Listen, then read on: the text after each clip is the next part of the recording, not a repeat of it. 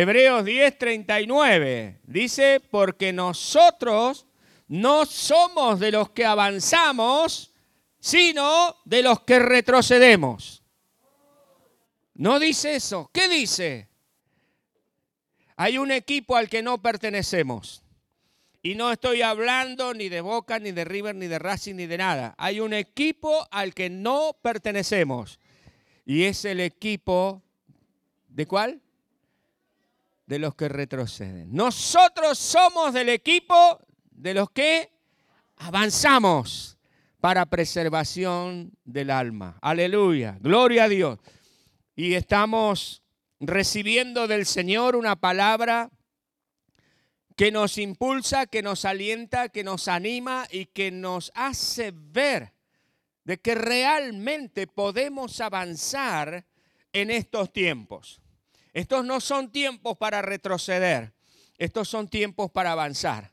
Estos son tiempos en los que Dios se va a manifestar en su pueblo de una manera sobrenatural, porque Él es sobrenatural. Y porque nosotros, su pueblo, creemos en un Dios sobrenatural. Hace una semana estuvimos compartiendo lo importante que es tener el yelmo de la salvación. ¿Se acuerda?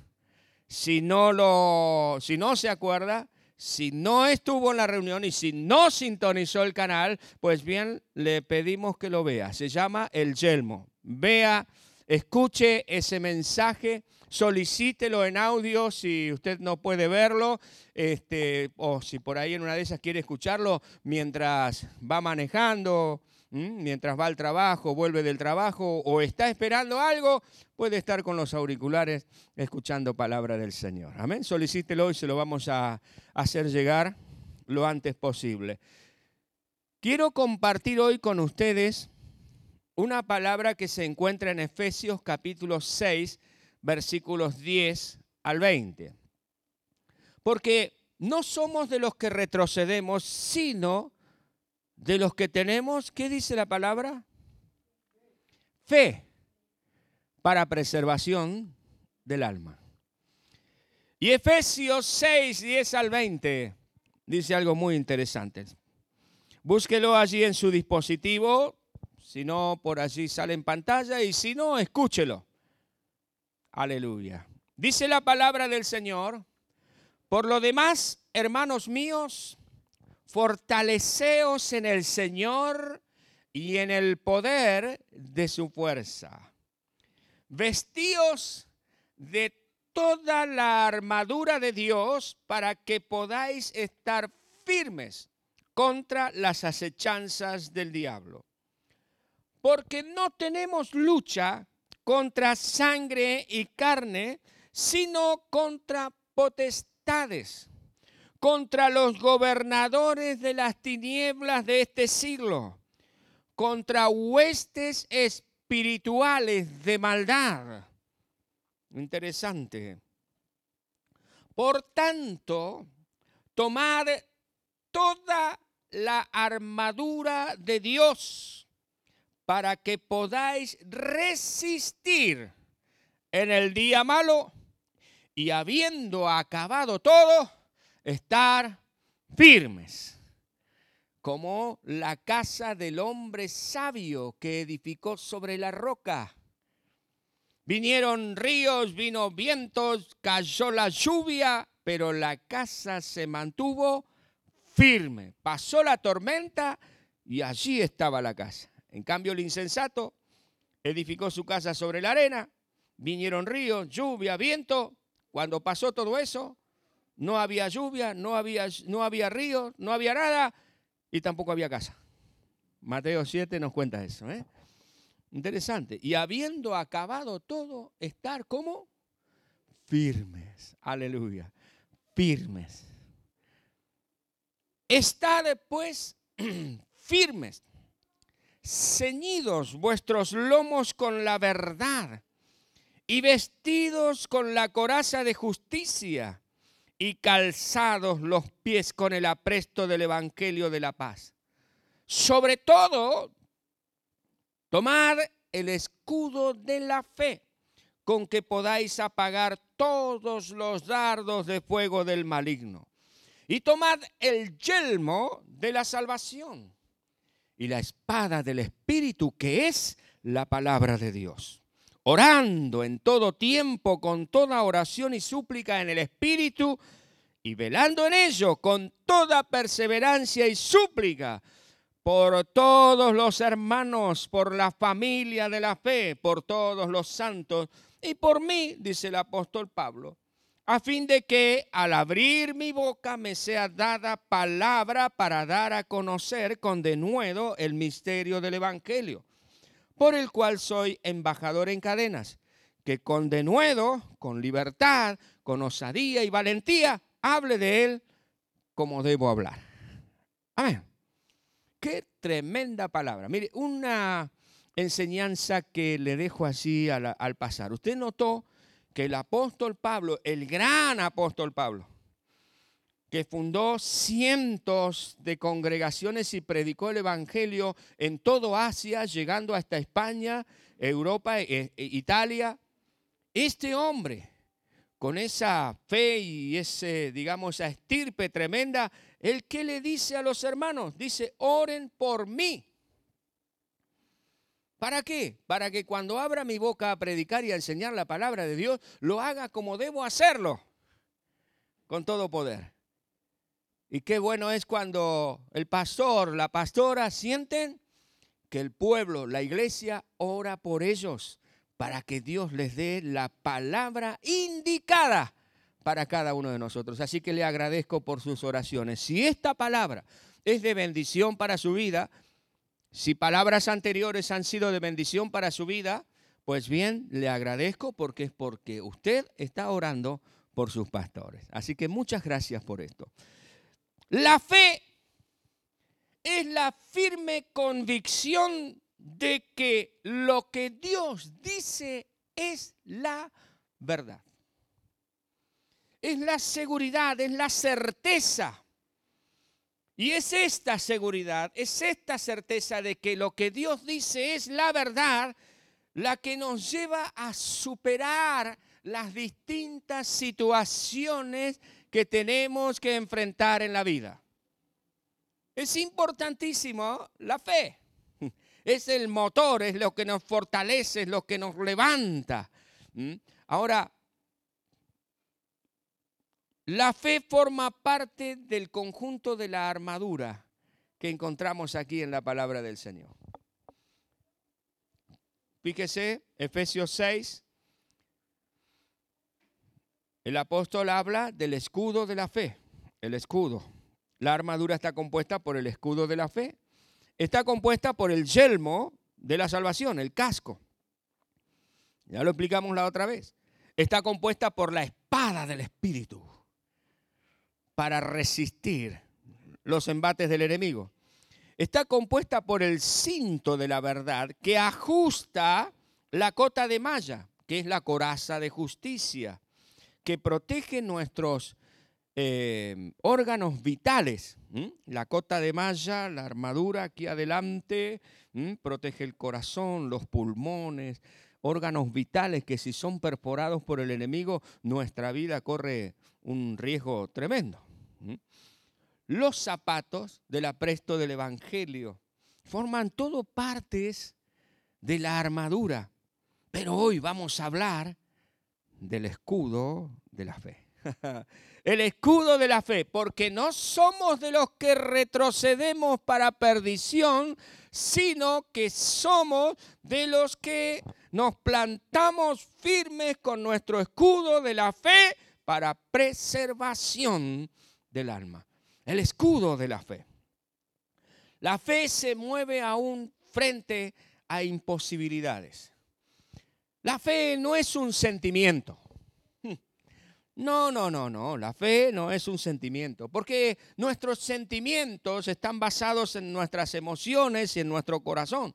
Y hoy podemos tener toda la fe del mundo porque, bueno, porque hay algo, una canté una canción, este, bueno, escuché un mensaje, una palabra. Entonces, wow, tengo la fe que parece que aunque se me presente el mismo diablo en persona, lo soplo y desaparece.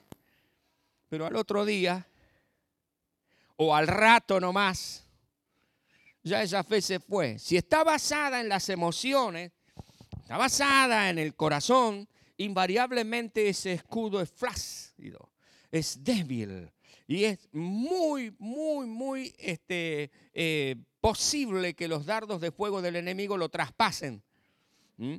Y por supuesto lleguen esos dardos a nuestra vida.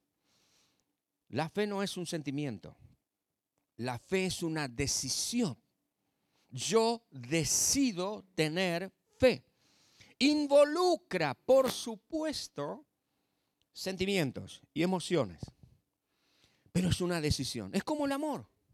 Yo decido amar o decido odiar. Es una decisión que está muy arraigada a las emociones. Pero es una decisión. Yo decido tener fe. Yo decido creerle a Dios. ¿Por qué? Por la evidencia que Dios me ha dado. No solamente en su palabra, sino en mi propia vida, de que lo que Él dice es la verdad. Un día escuché la palabra de Dios. Un día escuché, como usted está escuchando esta mañana aquí en el templo o allí en su casa, un predicador. Y yo puedo decir, este es un vendehumo, ¿no? Un vendehumo, como se dice ahora, este vendehumo. Pero el día que tuve la necesidad y que volví a escuchar otro predicador y que me decidí a creer lo que Dios decía, no lo que el predicador decía, sino lo que Dios decía de su palabra, cuando me decidí a creer contra viento y marea, mi vida cambió por completo. Entonces dije, esta es la evidencia. Porque contra los hechos no hay argumentos. Contra los hechos no hay, pueden levantarse mil argumentos. Pero con lo que Dios hizo en mi vida, pueden decir lo que sea, pero yo sé que lo que Dios dice es verdad. Y he decidido creerle a Dios. Espero ser claro en esto. Y la palabra de Dios nos muestra varios ejemplos. En Marcos capítulo 10, 46 al 52, que lo consideramos hace unos días atrás también, encontramos la historia de un hombre, un hombre ciego que está muy bien identificado para que usted y yo nos recordemos de él claramente. La historia de Bartimeo el ciego, que era hijo de Timeo y que estaba mendigando a la orilla del camino. Tenemos todos los datos. Un hombre ciego, imposibilitado. Bartimeo el ciego se movió en fe. Él tenía todas las evidencias en contra. Él se enfrentó a sus propias imposibilidades. No veía, por lo tanto, muy difícil que se parara para correr y alcanzar al Señor, pues se podía tropezar con todo. No había en aquellos momentos los elementos que hoy tenemos. Sin embargo, él se movió en fe y gritó. ¿Qué era lo que él podía hacer? Y él gritó al Señor, Hijo de David, ten misericordia de mí. Él se enfrentó por su fe, por su fe, se enfrentó a las palabras de desaliento de aquellos que le rodeaban.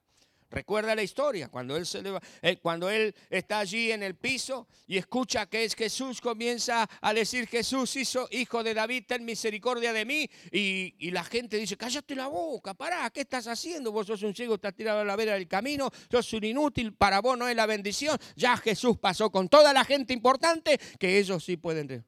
Pero él no hizo caso de esto, de las palabras negativas, sino que él gritó con mayor fuerza, Jesús, hijo de David, ten misericordia de mí. Y usted recordará este mensaje, que Jesús lo escuchó, porque Jesús siempre nos escucha. Dice, díganle que venga, tráiganlo. Y cuando llegaron a él, ¿eh? él se quitó de encima los obstáculos. ¿Qué se quitó? Y se quitó la capa, se puso de pie y fue hasta donde estaba el Señor, aún a riesgo de tropezarse con alguna piedra. Eso lo hizo por fe, porque le creyó al Señor. Había evidencias que a él le decían que Jesús era poderoso para sanarle. Y fíjese la respuesta del Señor a la fe de este hombre, de Bartimeo, el ciego, hijo de Timeo, que estaba mendigando junto al camino. Protagonista, ¿se acuerda el mensaje? Búsquelo y escúchelo. Y Jesús le dijo a Bartimeo, vete, tu fe te ha salvado. Bartimeo dijo, Señor, ¿cómo me voy a ir con todo lo que has hecho conmigo? Yo te sigo, porque al lado tuyo es donde está. Acá está la papa, no embalcarse, dijo eh, Bartimeo. Aquí está, con el Señor. No está en la religión, no está en las filosofías de la vida. No, está aquí, Señor, contigo. Así que yo te sigo a ti. Dios le siguió en el camino. Pero Jesús le dijo, Bartimeo, tu fe, tu fe te ha salvado. Qué maravilloso ejemplo. Bartimeo se puso en pie aún a pesar de las situaciones conflictivas que tenía para adelante. No somos de los que retrocedemos, sino de los que tenemos fe para preservación del alma. Tenemos otro ejemplo tremendo en la palabra del Señor, y esta vez de una mujer. Una mujer que a vistas del pueblo judío, porque hay que leer este pasaje con los anteojos de la costumbre y, la, eh, digamos, la, em, la cultura de aquella época y de aquel lugar. Si nosotros lo leemos de acuerdo a nuestra época, a nuestra cultura, a todo lo que estamos viviendo ahora, increíblemente no vamos a comprender muy bien lo que dice. Pero cuando yo me pongo los anteojos de la historia y retrocedo un poco y lo veo de acuerdo a la cultura, puedo entender un poquitito. Esta mujer tenía absolutamente todo en contra. Lo primero es que era mujer, lo segundo es que era extranjera y lo tercero es que ella no podía hablar con un hombre. Y estoy refiriéndome a la mujer sirofenicia. Jesús había tenido una, una actividad bastante, bastante ajetreada, bastante fuerte y como el Señor Jesús no utilizó ningún atributo divino, porque Él era perfecto hombre, porque si Él hubiese utilizado algún atributo divino, no podría haber dado su vida en la cruz por nosotros, Él se cansó. Entonces dice la palabra que se fue a la región de Tiro y de Sidón. Y allí, allí dice, él trató de esconderse para que, que nadie supiera dónde él estaba. Que nadie supiese dónde él estaba. Dice, levantándose de allí, dice Marcos capítulo 7, versículo 24, se fue a la región de Tiro y de Sidón y entrando en una casa, no quiso que nadie lo supiese. Estaba cansado, estaba agotado como cuando usted trabaja día y noche y se cansa y dice, no quiero, si suena, el, apago el celular, a menos que sea algún familiar muy cercano, pero no lo, porque quiero descansar. ¿Le pasó alguna vez a usted? Sí, a Jesús también. Eso nos demuestra su humanidad. Pero esta mujer tenía algunas cosas en contra. Ella, ella tenía una hija endemoniada y se movió en fe. Ella se movió en fe. En primer lugar, esa fe la hizo buscar diligentemente al Señor.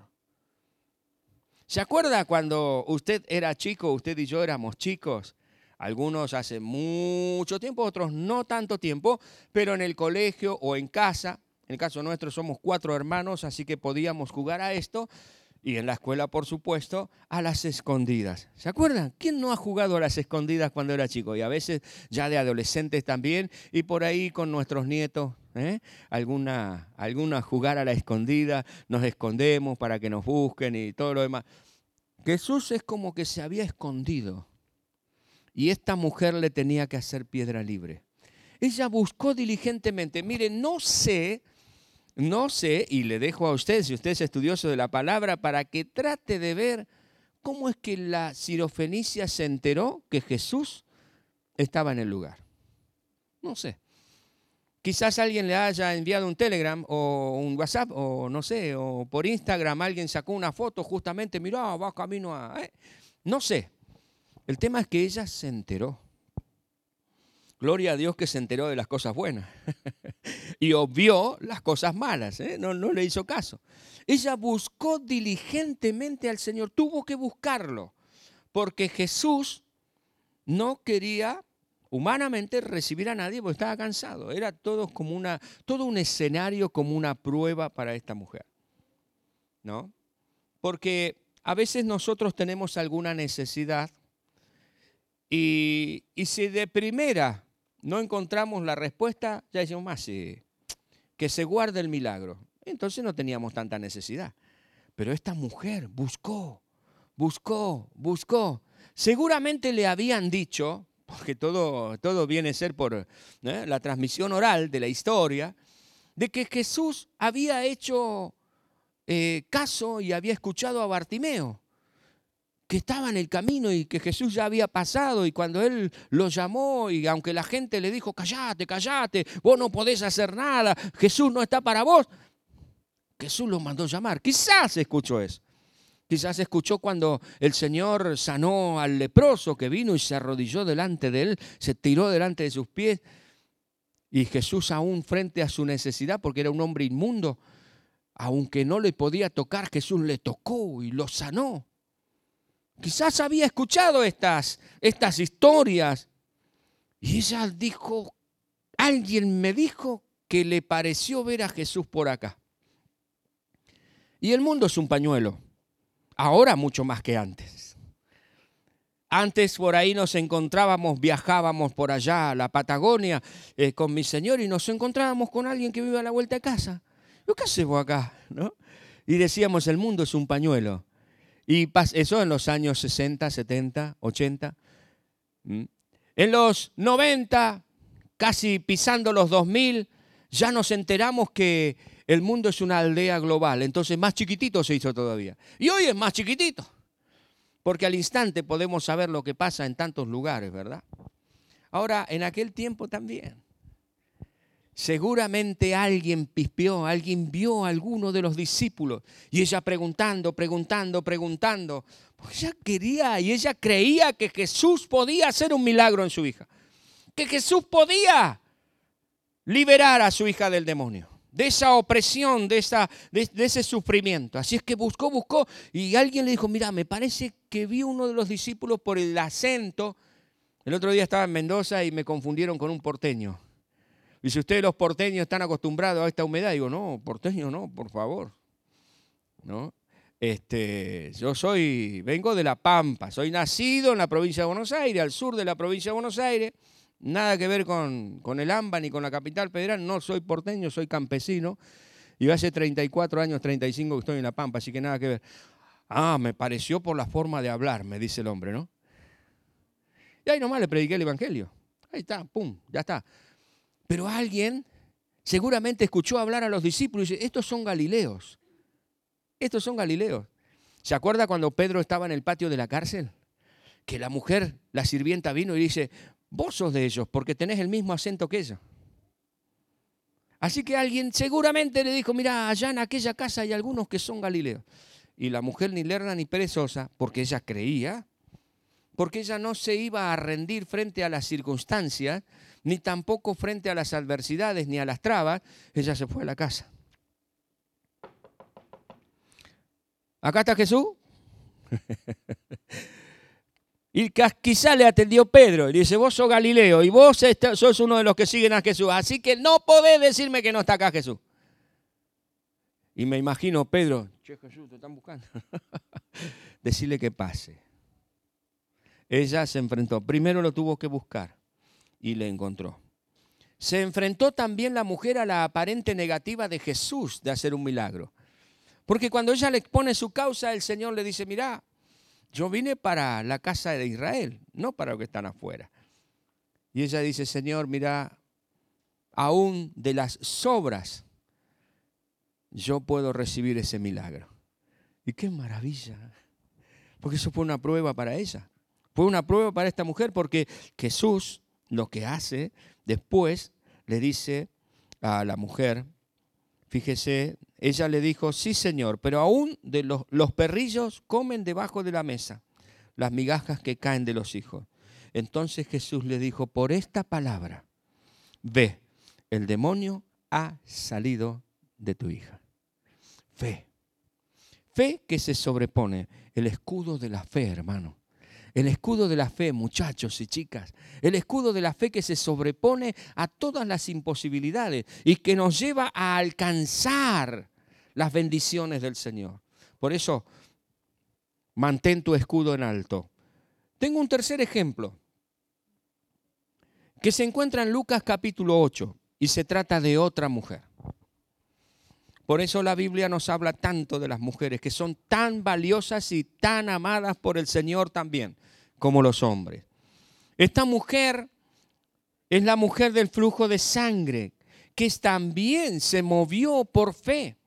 Ella enfrentó el total desaliento. Fíjense lo que tuvo que enfrentar. 12 años. 12 años de estar padeciendo una enfermedad incurable. 12 años de visitar médicos, de gastar dinero, seguramente algún medicamento, y los que toman medicamentos saben que el medicamento te ayuda para una cosa, pero te descalabra la otra. Hay tantas personas que andan mal de su sistema digestivo a causa de los medicamentos que tienen que tomar para que le ayuden la pierna, para que le ayuden otra cosa, qué sé yo. Esta mujer había gastado todo su dinero en los médicos. Es interesante que el que escribe esta historia es un médico, Lucas. Y usted sabe que la ética de los médicos es y no decir nada cuando otro se equivocó y bueno, no dicen nada, ¿no? Porque es una ética profesional. Pero Lucas dice, nosotros desde la ciencia nada pudimos hacer. Porque dice el relato, si usted lo lee, que en vez de irle mejor, le iba peor. Y esto no es algo de decir de que la medicina o la ciencia eh, no sirve. No, no, no, es que llega a un punto límite en que la ciencia no puede hacer más nada. Ya no se puede hacer más nada. Y que solamente se puede confiar en Dios. Y aquellos facultativos que son genuinos, que son sinceros, le dicen a sus pacientes o a los familiares, mira, acá si no interviene Dios, yo ya no puedo hacer más nada. En esa condición estaba esta mujer.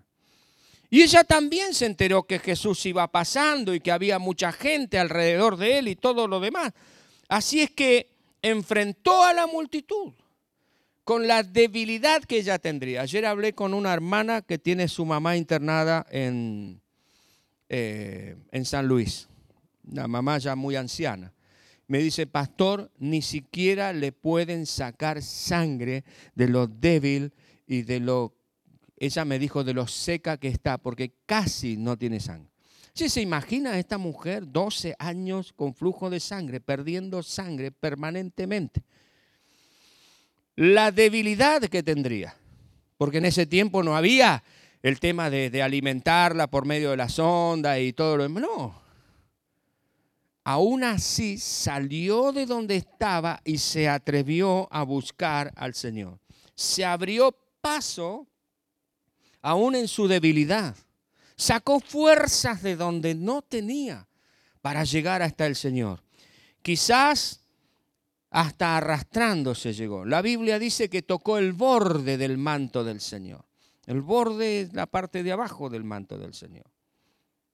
Pero no le daba para más, hasta allí llegó. ¿Mm?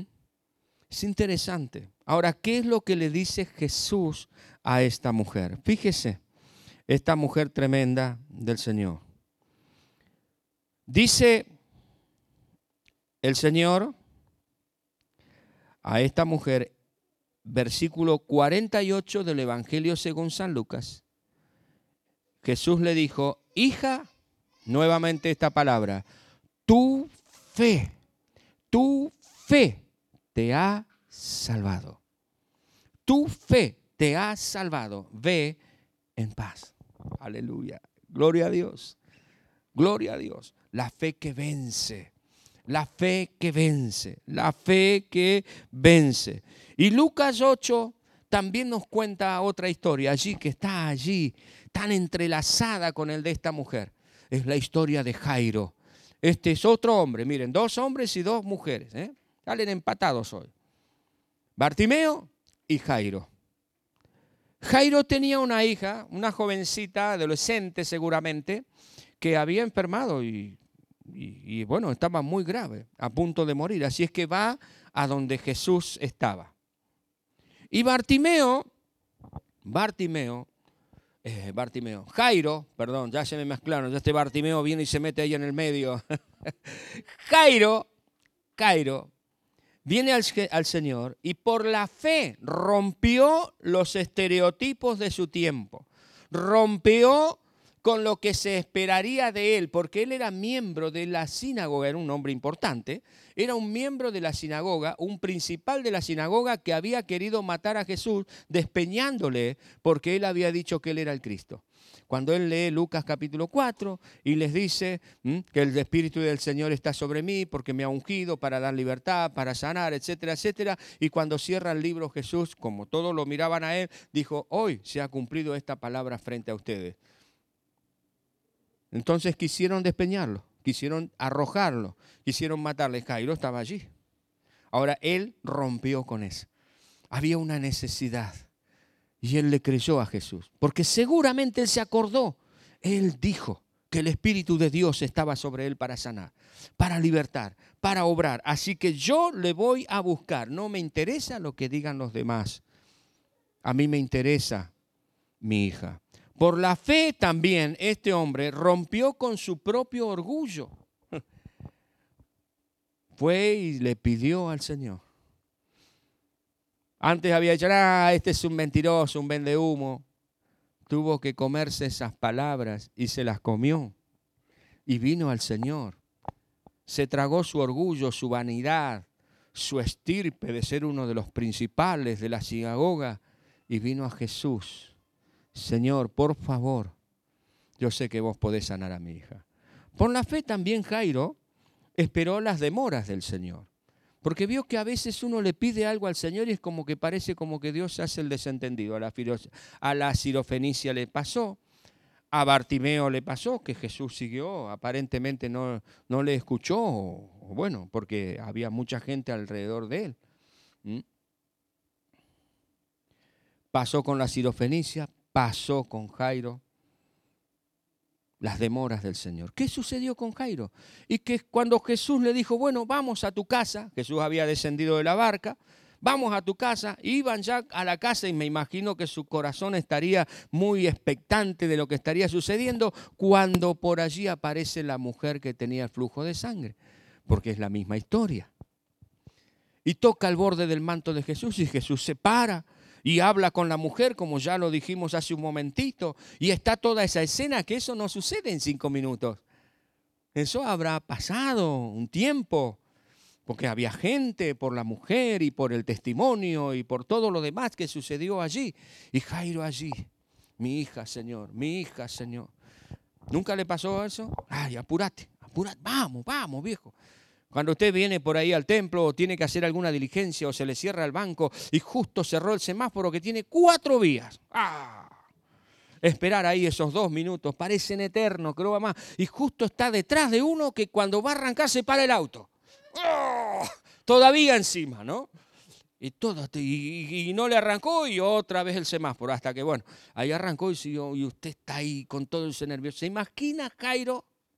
Sin embargo, por la fe, él esperó las aparentes demoras del Señor. Porque quiero decirle algo, Dios nunca llega tarde, Él siempre, siempre llega justo.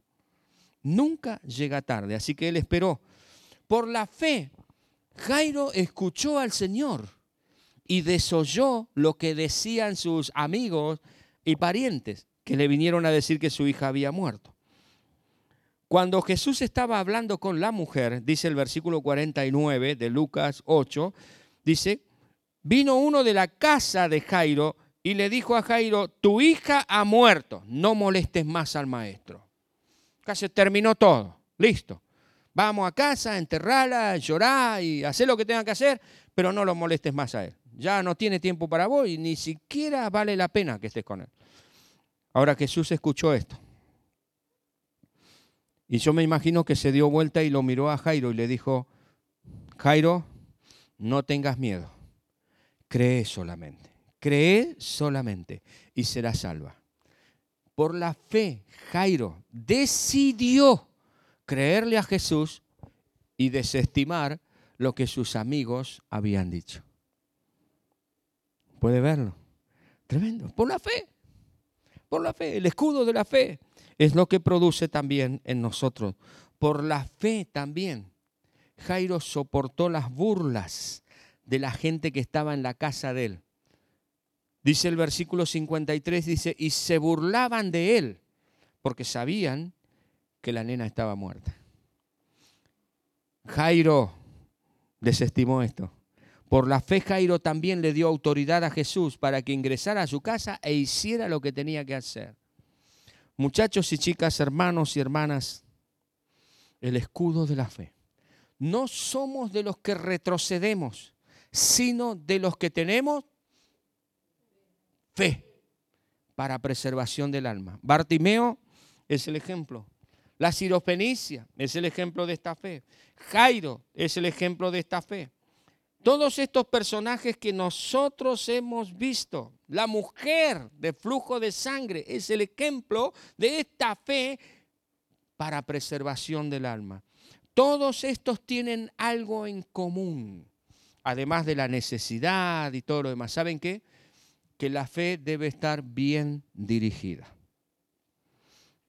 La fe debe estar bien dirigida. ¿A quién fue Bartimeo y ante quién asistió, insistió Bartimeo? A Jesús. ¿A quién fue la sirofenicia e insistió la sirofenicia? A Jesús. ¿A quién fue la mujer del flujo de sangre y se abrió paso entre la multitud e hizo hasta lo imposible para llegar? A Jesús. ¿A quién fue Jairo? ¿A quién fue Jairo? Siguió Jairo, esperó Jairo, creyó Jairo a Jesús. Cuando tú y yo le creemos a Dios, las cosas suceden. Y créeme, Dios siempre decide lo mejor para nosotros y para las personas por quienes nosotros estamos pidiendo. No siempre lo mejor que nosotros entendemos es lo mejor para nosotros, porque Dios ve mucho más allá de lo que nosotros vemos. Pero créeme, mi hermano y hermana, el escudo de la fe apaga todos los dardos de fuego del enemigo el diablo. Cultivemos esa fe en el Señor.